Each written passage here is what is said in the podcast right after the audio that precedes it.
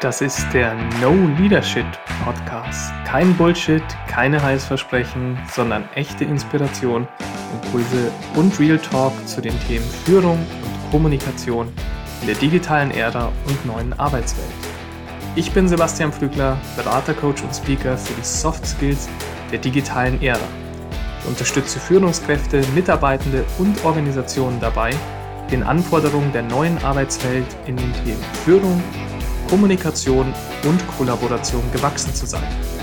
Was mich antreibt, ich brenne tagtäglich dafür, Menschen mit dem zu verbinden, was für sie relevant ist und ihrem Denken, Fühlen, Sprechen und Handeln eine positive Wirkung zu verleihen.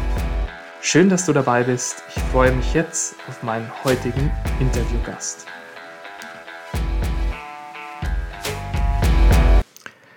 Mein heutiger Gast ist Moritz Mann. Moritz ist ein digitaler Enthusiast und Unternehmer aus Hamburg.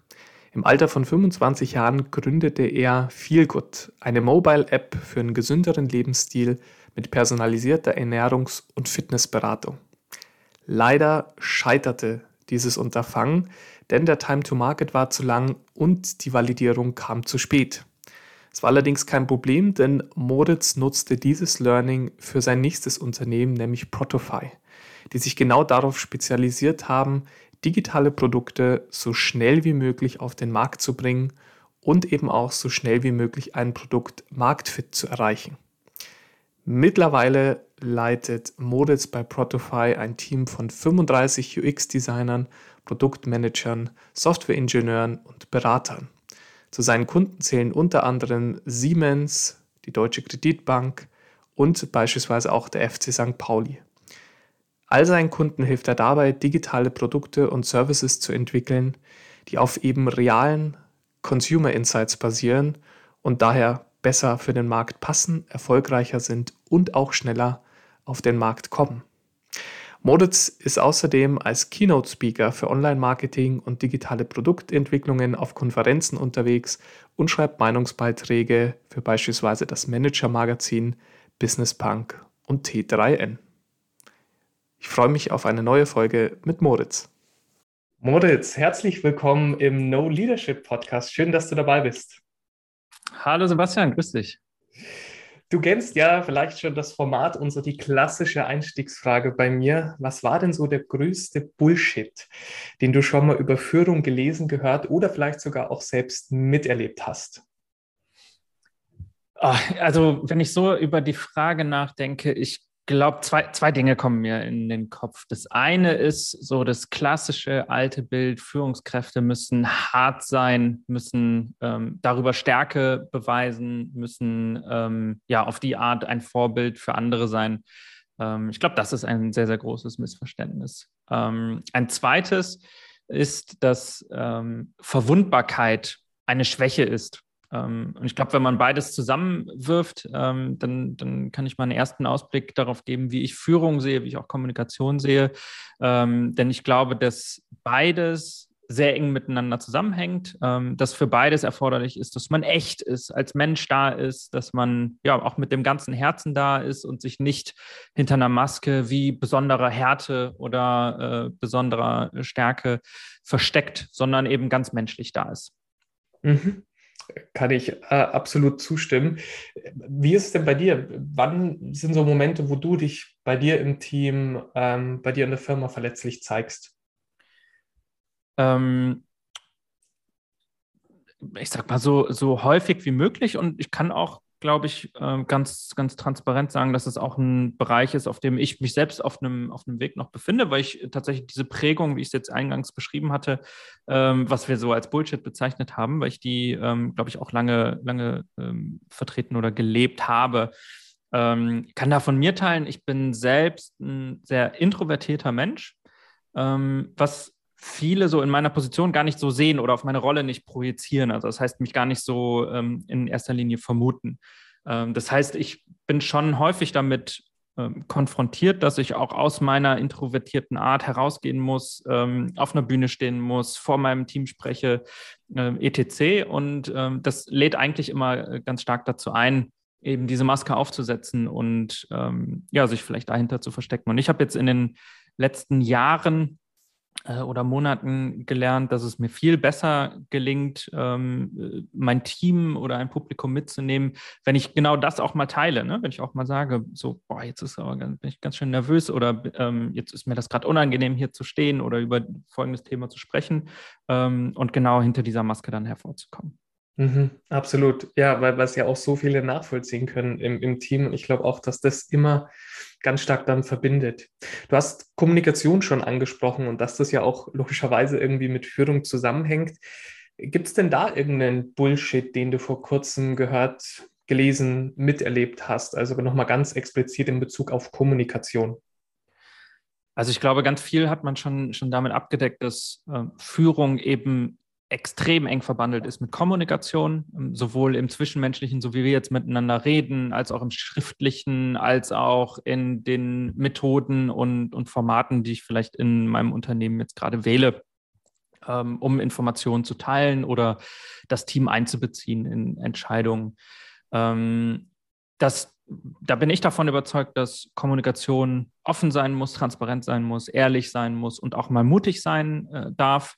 Ähm, denn genau dann kommen wir dahin, dass Kommunikation ansteckend ist und Leute mitreißt. Ähm, das ist so mein, mein Credo. Du hattest jetzt nach einem Bullshit gefragt, muss ich ehrlicherweise gerade ein bisschen passen, ähm, was, äh, was genau dazu ein treffendes Beispiel angeht. Mhm. Kommen wir vielleicht mal vom Bullshit, den du gehört hast, vielleicht auch mal zu wirklich guten Tipps, Ratschlägen, wo du sagst, die habe ich mal zur Führung gehört, gelesen, erlebt oder auch zum Thema Kommunikation. Und das ist etwas, was ich auch heute noch in meinem täglichen Tun beherzige. Also die, die Punkte, die wir jetzt in den letzten beiden Fragen besprochen haben, nämlich nicht zu verstecken und transparent zu sein, ich glaube, die sind das, das große A und O. Ähm, ein Gedanken, den ich noch hinzufügen möchte, ist das Thema Wertschätzung. Ähm, da habe ich in, äh, in meiner Karriere so in den ersten ich glaube, im ersten oder zweiten Jahr hatte ich mal eine Fortbildung im Bereich Kommunikation mitgemacht, wo es ganz stark darum gibt, ging, ähm, was bedeutet eigentlich wertschätzende Kommunikation? Wie kann ich wertschätzend ähm, auch kritisieren? Und ähm, das, das war etwas, was für mich wirklich augenöffnend war, was ich bis heute auch stark in mir trage, ähm, nämlich das auf allen Ebenen der, der Zwischenmenschlichkeit und der Kommunikation mit reinzunehmen. So, und das ist häufig so ein großes Missverständnis. Ähm, Wertschätzung bedeutet nicht, dass man sich nicht kritisieren darf, bedeutet nicht, dass man ähm, ja nur noch in einer rosaroten Welt unterwegs ist, ähm, sondern äh, dass man aber eben ähm, die Emotionen des Gegenüber einbezieht, dass man ähm, die gegenüberliegende Position versteht, ähm, sich auch in diese äh, Situation hineinversetzen kann und trotzdem seine eigene Meinung haben darf und trotzdem auch kritisieren darf, etc. Das ist äh, für mich neben ähm, ja, offener, Offenheit, Transparenz ist für mich Wertschätzung ein ganz, ganz entscheidender Punkt. Mhm. Ja, und äh, finde ich, äh, genau wie du es beschrieben hast, bedeutet natürlich nicht, keine Konflikte zu haben, sondern genau eigentlich in die Lebenswelt des anderen eben auch einzutauchen und zu schauen, äh, warum ist die vielleicht auch gut nachvollziehbar, welches Bedürfnis da dahinter, ohne dass ich genau deswegen sofort die Situation oder auch die Sichtweise übernehmen muss. Genau. Kommen wir mal zu euch. Du bist ja Gründer von Protify. Was macht ihr denn genau bei euch? Wir digitalisieren. Ähm, alles, was man sich vorstellen kann. Wir sind ähm, eine Agentur, die Digitalisierung as a Service anbietet. Ähm, das heißt, wir entwickeln Mobile Apps, wir entwickeln Websites, wir entwickeln Tools, äh, arbeiten mit Daten, äh, fahren Analysen, leiten daraus dann Business, äh, Business-Ideen ab. Ähm, und wir heißen nicht umsonst Protofy, ähm, denn der Prototyp, das steckt so in unserer DNA. Ähm, was wir als, ähm, ja, als unsere DNA aufgebaut haben, ist, dass wir mit allen Produkten, die wir entwickeln, möglichst früh in eine Version kommen, die wir validieren können, ähm, wo wir Daten erheben können, um dann langfristig diese Produkte zu entwickeln. Mhm. Jetzt hat ja der Business Punk auch mal über euch geschrieben, so Protify sei der Baukasten der Digitalisierung. Ähm, also mal erklären, welche Parallelen habt ihr denn so zwischen den Projekten festgestellt, dass wirklich so ein Baukasten entsteht, weil wahrscheinlich auch viele Zuhörer und Zuhörerinnen sich wahrscheinlich denken, boah, aber so digitale Projekte sind ja eigentlich wahnsinnig unterschiedlich. Also wie kann da ein Baukasten entstehen? Ja, das äh, hat uns natürlich wahnsinnig gefreut, dass der Business Punk das so geschrieben hat. Es geht runter wie Öl. ähm, was, was wir ge gelernt haben in einer Vielzahl von Projekten, wir haben mittlerweile ähm, sowas wie 150, 170 äh, Digitalprojekte umgesetzt in den letzten Jahren, ähm, dass wir einerseits ganz häufig ähnliche Prozesse haben, ähm, nämlich die Fragestellung, wie entwerfe ich eigentlich eine Vision für ein digitales Produkt, wie priorisiere ich da drin, wie validiere ich da, äh, darin auch? Und wie kann ich ähm, so eine Vision dann ausführen. Dafür haben wir einen großen Methodenkoffer, ähm, wo wir wissen, dass es für jede Idee, auch für jede Art von Produkt einen Weg geht, ähm, einen Weg gibt, wie wir ähm, die oben genannten Punkte nachvollziehen können. Ähm, auch wenn das jeweils stets ähm, individuell zusammengesteckt wird, gibt es halt eben diese großen Parallelen zwischen den, ähm, den einzelnen Projekten. Ähm, das Zweite ist, dass wir häufig auch ähnliche technische Lösungen entwickeln. Das sind mal Komponenten, die ich mir in so einer App vorstellen kann. Ähm, das sind mal Tools, die sich rund um Automatisierung, um Deployments von, von Digitalprodukten, von den technischen Lösungen ähm, äh, bewegen. Das sind mal Komponenten in der Infrastruktur, etc. Da gibt es einen gemeinsamen Nenner. Und den haben wir für uns vor die Klammer gezogen. Ähm, den können wir lizenzieren und sind äh, somit dann ähm, schneller am Start, wenn wir neue Produkte angehen. Und dann finde ich noch sehr, sehr interessant, es gibt über Branchen hinweg immer wiederkehrende Muster. Ähm, so können wir im einen Produkt etwas lernen, können da Daten sammeln und wir können das in einem anderen Produkt zur Anwendung bringen, ebenso. Ähm, als Beispiel Produkte, die wir im Bereich E-Commerce für B2B oder B2C äh, entwickeln, die wachsen immer weiter zusammen. Früher hat man immer gesagt, äh, B2B und B2C sind, sind unterschiedliche Kundengruppen, die verhalten sich unterschiedlich, haben unterschiedliche Bedürfnisse. Ist natürlich von den Prozessen auch so, aber in den Anforderungen an eine User Experience ähm, habe ich unheimlich große Ähnlichkeiten zwischen einem Fall, wo ich Mode online verkaufe oder wenn ich eine äh, Maschine per App in Betrieb nehmen möchte. Die Anforderungen, wie einfach muss eine App gestaltet sein, wie, ähm, ja, wie, wie sind Workflows auch im digitalen Produkt abgebildet, ähm, das überschneidet sich mittlerweile total. Und ähm, genau daher ähm, konnten wir eben so aus den unterschiedlichen Bereichen unser Produkt, äh, unseren Baukasten äh, zusammenstellen. Mhm. Ja, ich habe jetzt ganz, ganz viel mitgeschrieben. Hast du denn zu den, zu den wiederkehrenden Mustern da noch vielleicht ein oder zwei Beispiele? Ich glaube, das ist für alle ganz interessant. Mm. Lass mich ein, ein einfaches Beispiel nehmen. Wir hatten jetzt gerade schon, schon das Thema E-Commerce. Ähm, du hast in ähm, egal welchem Produkt ähm, ob du jetzt, wie gesagt, eben Mode online verkaufst oder ob du Schrauben ähm, für, für einen Zwischenhändler in einem Digitalprodukt äh, anbietest. Ähm, hast du ähnliche Abläufe, ähm, wo sich dann Komponenten daraus ergeben, wo sich, ähm, wo sich Seitentypen daraus ergeben, ähm, von Produktübersichten, von Suchen, von ähm, Produktvorschlägen, über ähm, Merklisten, Bestelllisten ähm, bis in, in einen Checkout und äh, Bestellung auf unterschiedliche Zahlmethoden oder, ähm, oder eben auf Rechnung. Das sind, das sind, glaube ich, Dinge, die sich äh, total ähneln zwischen ähm, B2B und B2C-Anwendungen und äh, wo wir eben dann solche Lösungen für uns herausziehen konnten. Mhm. Jetzt hast du gesagt, so 150 bis 170 Projekte habt ihr schon umgesetzt. Ist dir da noch irgendeins besonders im ähm, Gedächtnis geblieben, weil du sagst, hey, das war so ganz besonders oder da kann man tatsächlich auch nochmal ganz äh, große Erkenntnisse auch für das Thema Digitalisierung rausziehen? Ähm, oh, ist natürlich äh, wenn du, wenn du einen Familienvater nach äh, seinem Lieblingskind fragst, ist schwierig.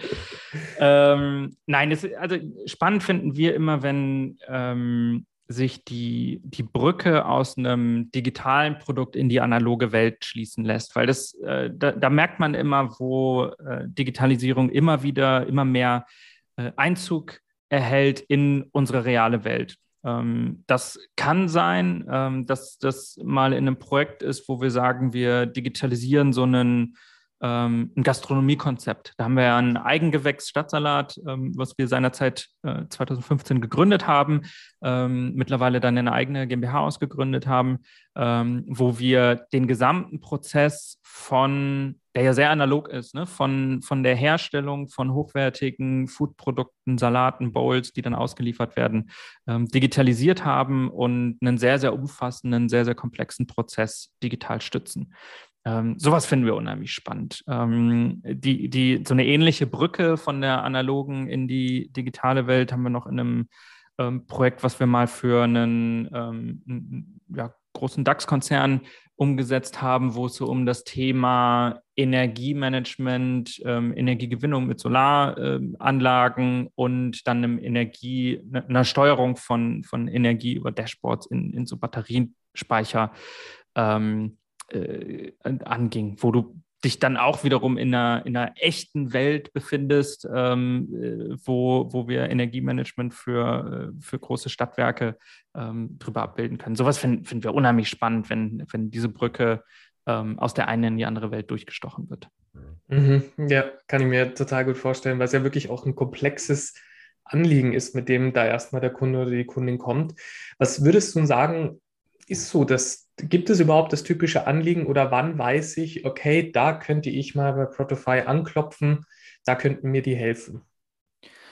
Es gibt tatsächlich nicht das, nicht das Typische. Also wir sehen natürlich eine Häufung im Bereich E-Commerce jetzt. Ja, also das ist, das ist einerseits ganz klar so vom, vom Zahn der Zeit. Ähm, wir haben insbesondere mit, ähm, mit der Corona-Krise haben wir ein verstärktes Maß an Anfragen aus dem Bereich E-Commerce und E-Commerce-Apps ähm, bekommen. So, und dann kommt natürlich eine Referenz zur anderen. Wir ähm, entwickeln uns da auch ähm, glücklicherweise dann als, als ganz guter Ansprechpartner im Markt äh, weiter und freut uns natürlich, wenn da immer mehr, ähm, immer mehr zusammenkommt.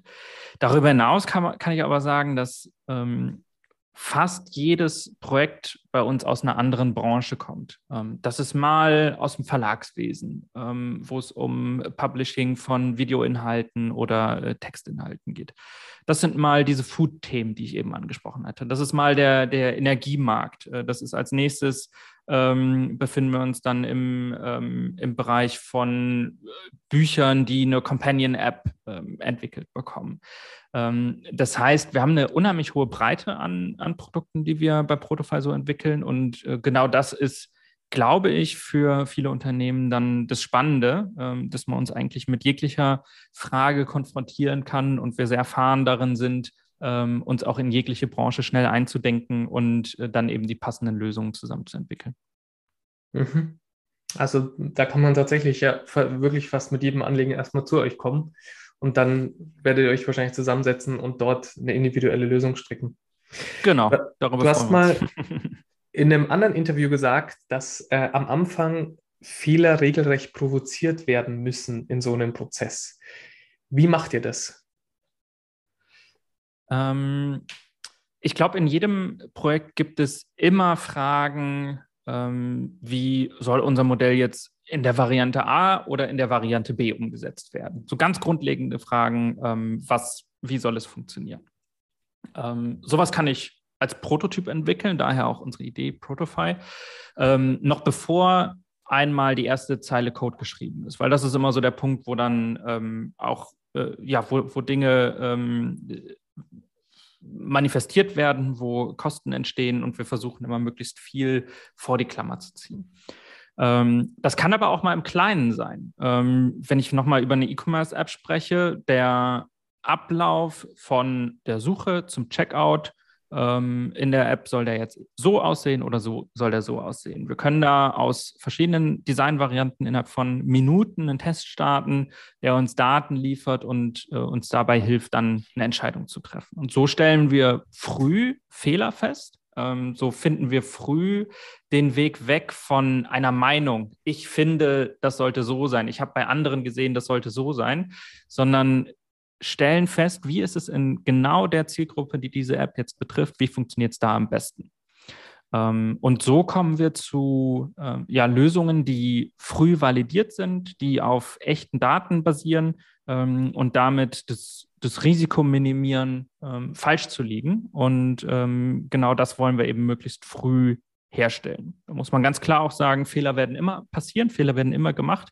Und äh, das ist dann letztlich eine Mindset-Frage, ähm, sich mit dem Fehler nicht als Negatives auseinanderzusetzen, sondern ähm, letztlich sich darüber zu freuen, einen Fehler gefunden, einen Fehler gemacht zu haben und an jener Stelle dann auch optimieren zu können. Das ist ja sozusagen fast schon der Goldstandard zu sagen, ja, wir gehen da schnell an den Markt mit einem Prototyp, bekommen da Informationen, können dann eben validieren, war es der Weisheit letzter Schluss oder müssen wir nochmal was abändern.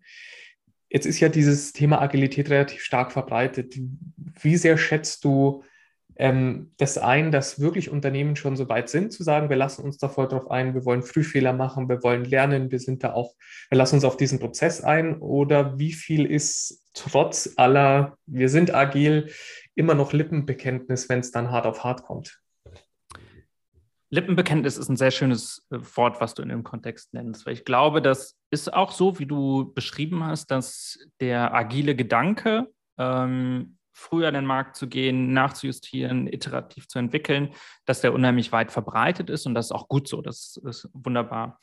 Ähm, die Frage ist immer, wie lebt man es wirklich in der Praxis? Und äh, da stelle ich schon häufig noch statt, dass es äh, schon häufig noch fest, dass es eben eine Idee ist, wie möchte man arbeiten und in der Realität Unternehmen aber trotzdem noch der alten Welt unterliegen, in der es Hierarchien gibt, in der es Prozesse gibt, in der Stakeholder abgeholt werden müssen, in der ich in Richtung Vorstand, Aufsichtsrat oder was auch immer berichten muss und ähm, dort auch Wünsche erfüllen muss.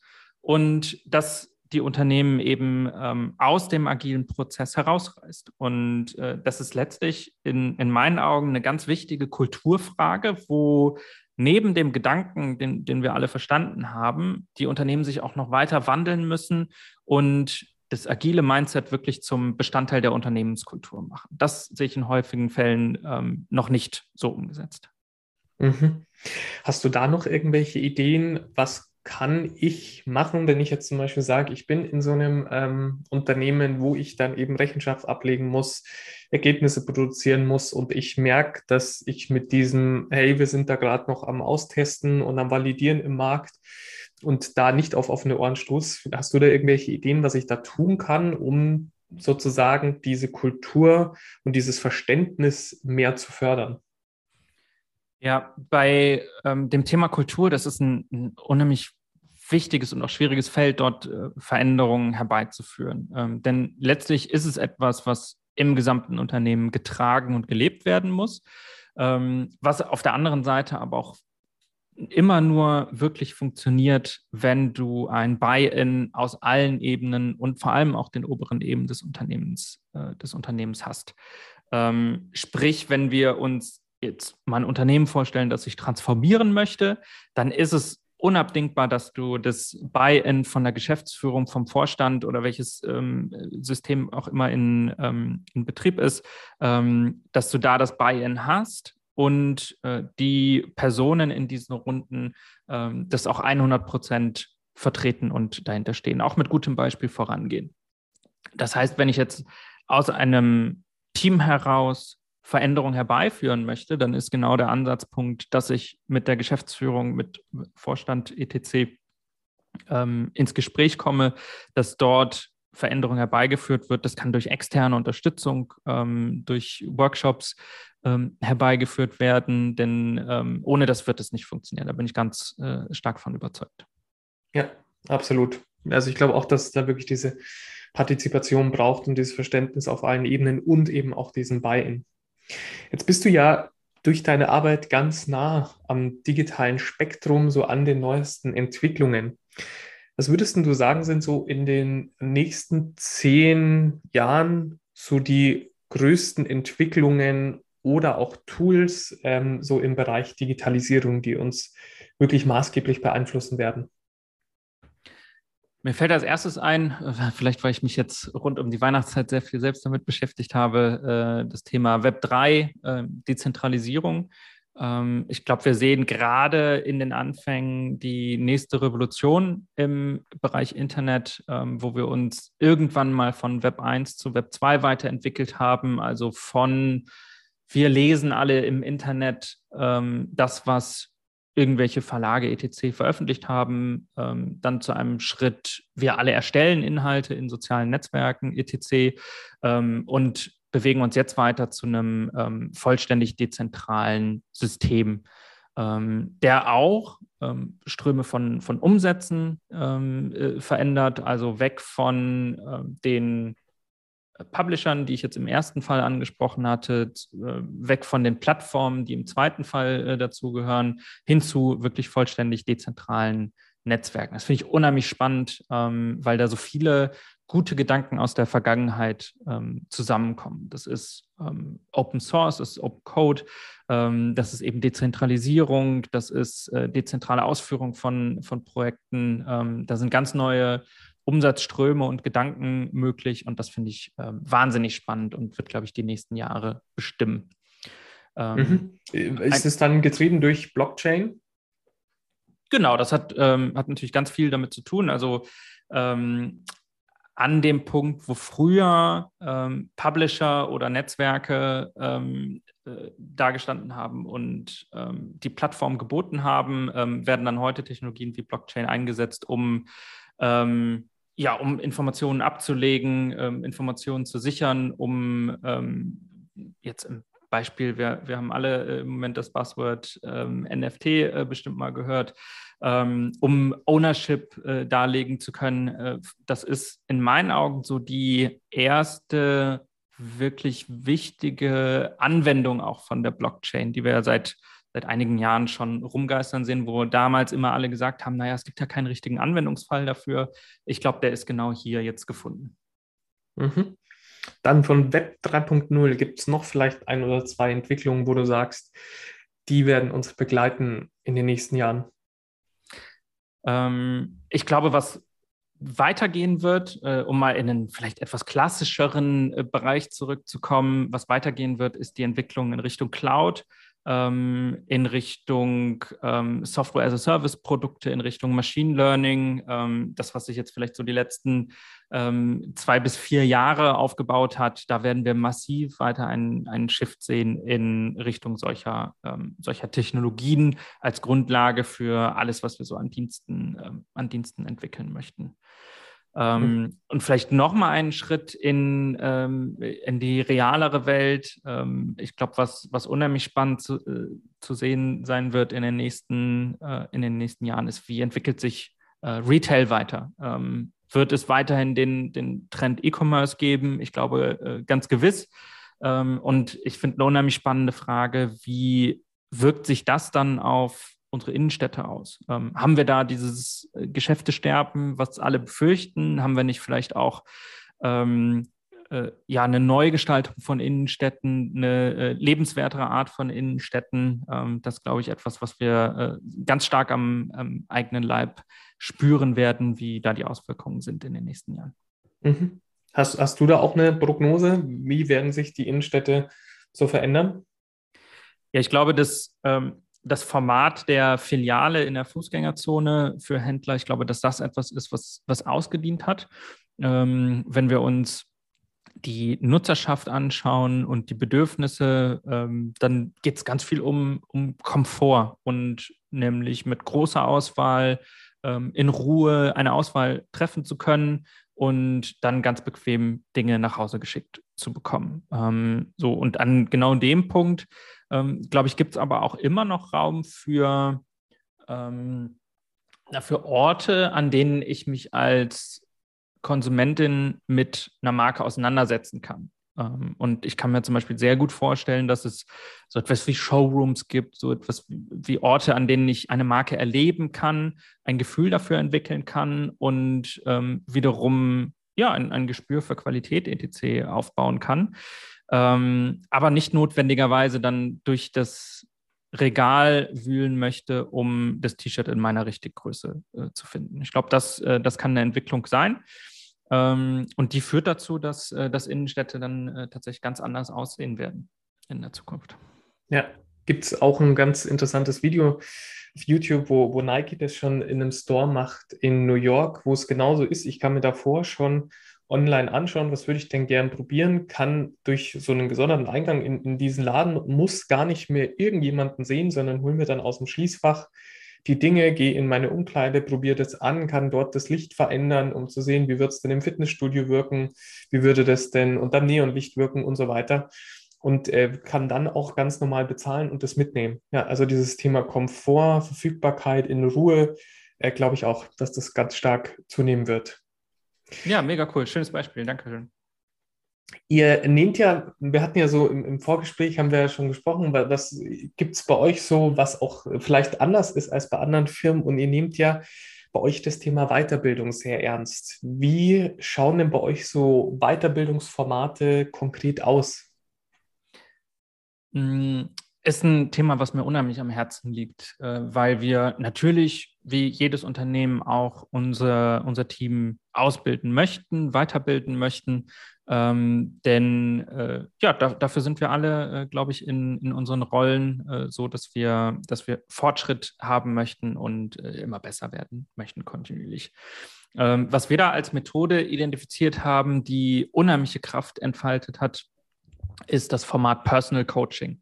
Also mal ab von allen Kommunikationstrainings und Präsentationstrainings und Konflikttrainings etc., was man eigentlich immer so ähm, auf den Entwicklungsplänen hat, ähm, bieten wir an, dass ähm, alle unsere MitarbeiterInnen jeden Monat ein One-on-One-Coaching mit einem äh, professionellen externen Coach durchführen können. Das ist ein vertraulicher Raum, wo eben die Mitarbeiterin mit ähm, dem Personal Coach ähm, gemeinsam arbeitet.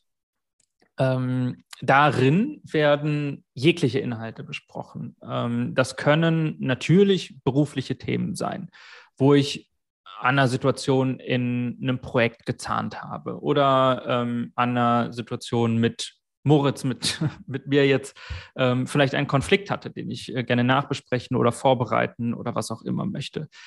Ähm, das können aber auch mal private Themen sein, weil wir uns schon so verstehen, dass wir alle als Mensch äh, bei der Arbeit sind und ähm, da natürlich auch Themen, die in meiner Freizeit, in privaten Kontakten, die mich da möglicherweise belasten, einen großen Einfluss darauf habe, haben, wie leistungsfähig ich in, im Beruf auch bin.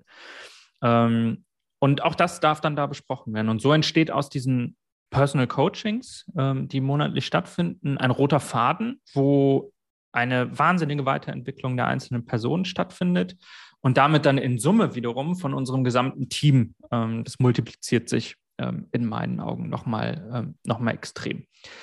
Ähm, gleichzeitig entsteht dann aus den, aus den Personal Coachings so der rote Faden. Also, wo möchte ich mich vielleicht dann auch mal fachlich weiterentwickeln? Wo möchte ich mich persönlich weiterbilden? Ähm, wo möchten wir als Team dann doch mal in den Bereich Kommunikation oder agiles Verständnis etc. reingehen? Und äh, dafür stellen wir dann als Protofy eben ähm, auch die entsprechenden Maßnahmen bereit. Mhm. Schön, schönes Verständnis, weil wenn es wenn man diese These teilt, die ja New Work immer hat, äh, der Mensch soll als Ganzes in die Arbeit kommen, dann macht es natürlich auch, finde ich, keinen Sinn, wenn Weiterbildung dann aber auch nur mit dem beruflichen Teil sich anschaut, sondern wie du sagst, ja, manchmal hänge ich eben auch im Privaten und das hat natürlich Einfluss auf mein berufliches und dann würde ich mir vielleicht da Begleitung wünschen und schon löst sich alles im beruflichen, wo es gerade vielleicht hakt, in Wohlgefallen auf. Also sehr schön. Und äh, wie, wie, läuft das dann konkret ab? Also jeder hat dann quasi immer eine Stunde und äh, ihr habt einen Coaching-Pool. Also falls jemand jetzt da in Resonanz gegangen ist mit der Idee, wie kann man sowas umsetzen? Wir haben ähm, externe Coaches, die, die in einem Pool zusammengeschlossen sind. Wenn äh, jetzt eine Mitarbeiterin neu bei Protofy anfängt, ähm, dann machen wir einen kurzen Auswahlprozess. Ähm, wer passt zu wem? Ähm, weil auch das ist, glaube ich, sehr, sehr wichtig, dass die Chemie zwischen Coach und Coachee stimmt. Ähm, und dann ähm, äh, äh, gehen diese beiden Personen eben in, ins Coaching rein. Ähm, gibt die Möglichkeit zu wechseln, ähm, wenn man irgendwann mal an einen Punkt gekommen ist, wo es vielleicht nicht mehr passt oder ähm, wo auch mal, ich sag mal in Anführungszeichen, ein Tapetenwechsel her muss, ähm, dann ist auch das möglich. Ähm, und der Rest wird dann aber eben vollständig zwischen Coach und Coachee ähm, entwickelt. Mhm. Okay. Moritz, da sind wir auch schon äh, fast am Ende. Äh, da gibt es auch eine kleine Tradition neben der Einstiegsfrage, nämlich, dass ich dir bestimmte Sätze gebe und du darfst die gerne vervollständigen. Das kann eine kurze Antwort sein, das darf aber auch gerne eine etwas längere Antwort sein. Und zwar der erste Satz. Erfolg ist für mich Freiheit. Hm, sehr schön. Der größte Fehler, den man bei digitalen Transformationen machen kann, ist zu lange zu zögern, ähm, abzuwarten, zu denken ähm, und Visionen damit dann zu komplex werden zu lassen. Ähm, ich glaube, das Allerwichtigste ist, anzufangen, zu starten ähm, und Visionen wieder klein zu machen oder in kleine ähm, Bestandteile zu zerlegen, äh, weil dann kommen wir in genau diesen Modus, wo wir agil vorgehen können. Daran glaube ich. Mhm. Wenn du einen Artikel an alle Haushalte in Deutschland verschicken dürftest, dann wäre das die Überschrift. Die fand ich sehr spannend, die, äh, die Frage. Ähm, ich würde gerne äh, so etwas verschicken können, äh, wenn wir in Deutschland ähm, diesen, diesen Status, äh, Status erreichen würden, dass wir in Deutschland erfolgreich digitalisiert haben, ähm, dass wir neue Reformen im Bereich Bildung, Verwaltung, Finanzen an den Start gebracht haben. Ähm, das äh, würde ich gerne auch mit Protofy beisteuern zu einer Welt von morgen. Sehr schön. Dann an alle Politiker und Politikerinnen, die zuhören. Äh, ja, Moritz steht zur Verfügung. Meldet euch doch gerne dann so bei, bei allen Projekten, die du begleitet hast, glaube ich, ist da ganz, ganz viel tiefe Kompetenz, die weiterhelfen kann. Moritz, hast du noch irgendein Schlussstatement, irgendwas, was noch ungesagt geblieben ist? Na, da wir uns ja gerade am kurz nach dem Jahreswechsel befinden, äh, wünsche ich dir, Sebastian, ähm, und auch allen, die zuhören, äh, Happy 2022, ähm, viel Erfolg, gesund, äh, Gesundheit und Glück für das anstehende Jahr. Ähm, und ich glaube, alle gemeinsam können wir uns freuen auf eine Zeit, ähm, die vielleicht mal nach der Pandemie stattfindet ähm, oder in einer Zeit, in der wir gelernt haben, mit den Situationen zu lernen und sich nicht, äh, es sich nicht mehr so wie äh, Ausnahmezustand anfühlt, wie wir es jetzt aktuell haben. Das wünsche ich uns allen. Sehr schön. Dem schließe ich mich absolut an, dass wir aus diesem Ausnahmezustand rauskommen. Moritz, vielen lieben Dank. Schön, dass du da warst im Podcast. Tolle Erkenntnisse. Jeder, der sich Thema Digitalisierung ähm, beschäftigt, glaube ich, konnte dann nochmal tiefergehend äh, was mitnehmen. Vielen lieben Dank für deine Zeit. Und ähm, wenn ihr sagt, Moritz Mann, da würde ich gerne noch mehr darüber erfahren, findet ihr wie immer alle Informationen in den Shownotes dazu. Danke fürs Zuhören. Ich danke dir, Sebastian.